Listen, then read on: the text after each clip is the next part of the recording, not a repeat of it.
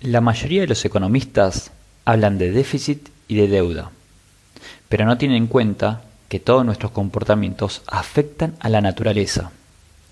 La crisis ambiental requiere la construcción de un mejor futuro. Por lo tanto, necesitamos conocer cómo funcionan los sistemas.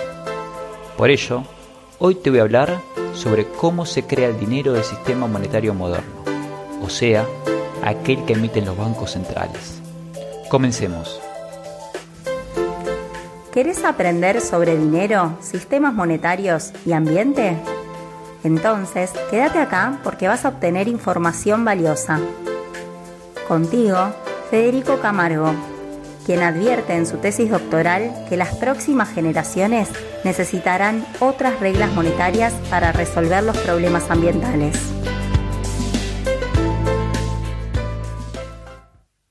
Hola a todos. Para comenzar a cambiar nuestro paradigma monetario y poder enfrentar los problemas ambientales, necesitamos comenzar por responder una simple pregunta. ¿Cómo se crea el dinero?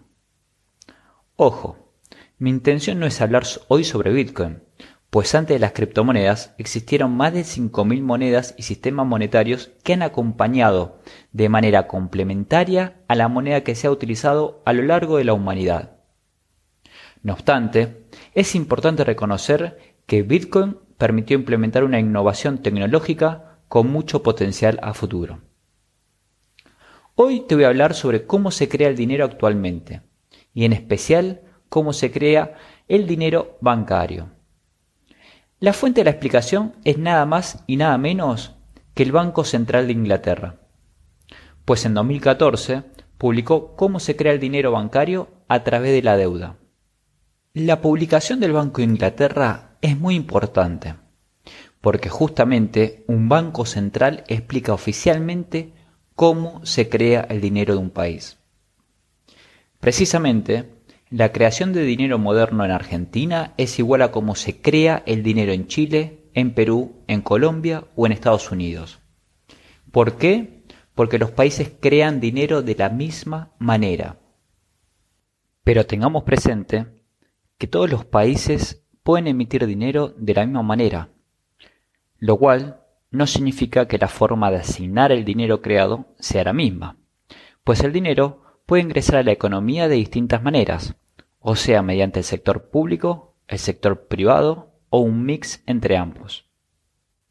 Si hasta el momento te está resultando interesante el podcast, te invito a seguirme para que puedas enterarte cuándo estará disponible el próximo capítulo. Ahora sí, Llegó el momento de conocer cómo se crea el dinero moderno. El dinero moderno se denomina fiduciario, porque aunque no lo creas, el dinero se crea de la nada. Sí, escuchaste bien, dije que el dinero se crea de la nada, pues su emisión no requiere ningún tipo de respaldo. Por lo tanto, los bancos centrales, más allá de algunas cuestiones específicas de su carta orgánica, si quisieran podrían emitir billetes por el valor que quisieran. Por ejemplo, el Banco Central de Estados Unidos, si quisiera, podría emitir un billete de 100 millones de dólares. Incluso, la emisión puede ser digital, o sea, sin necesidad de utilizar un papel billete, pues los bancos centrales podrían emitir dinero en sus cuentas bancarias definiendo la cantidad que consideren a través de sus computadoras. ¿Cómo es posible? Pues tal como lo explica el Banco Central de Inglaterra, el dinero fiduciario es dinero que emite el Banco Central, pero que ellos no están obligados a convertirlos en ningún otro activo como oro, plata u otra materia prima. O sea, que aunque el Banco de Inglaterra esté en deuda con el poseedor de su dinero, en este caso la libra esterlina, esa deuda solo puede ser reembolsada por el Banco Central en más dinero fiduciario, o sea, más libras esterlinas. Esta situación nos permite comenzar a pensar de otra manera. Si el Banco Central no puede reemplazar su dinero en base a la deuda por otro activo, podríamos decir que entonces ese dinero no es una deuda, sino que precisamente es un activo. De esta manera, si comprendemos que la emisión de dinero no es una deuda, podríamos pensar que podríamos emitir dinero suficiente para incentivar transiciones hacia economías más regenerativas y más justas. E incluso podríamos impulsar energías más limpias como las eólicas, pues el dinero no sería una restricción ni una limitación. Esta temática está vinculada al nuevo Pacto Verde, o en inglés llamado Green New Deal. Si quieres conocer más sobre esto, te invito a que visites mi perfil de ResearchGate para encontrar una versión disponible de mi última publicación en la revista Inclusiones. Ahora bien, tratemos de comprender cuál es el rol de los bancos comerciales en la actualidad. Para ello, te pregunto, ¿alguna vez escuchaste que los bancos comerciales necesitan ahorros de sus clientes para prestar dinero? Bueno, en realidad esto no es así. Los bancos comerciales tienen la potestad para crear dinero de la nada al momento de otorgar un préstamo, o sea, que no requieren depósitos previos. En efecto, casi la totalidad del dinero se crea mediante préstamos bancarios a través de los bancos comerciales.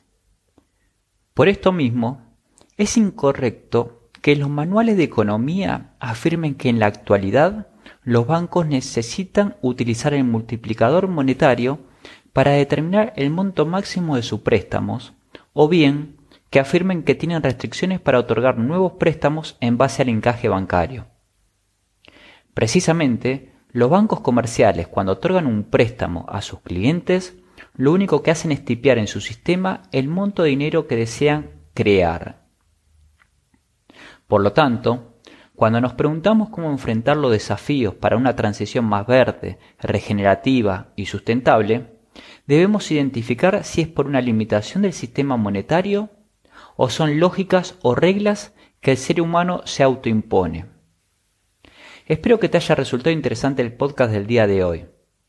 Por último, te invito a visitar mis redes sociales donde voy a dejar algunos links vinculados al podcast. Nos vemos en el próximo episodio. Chao.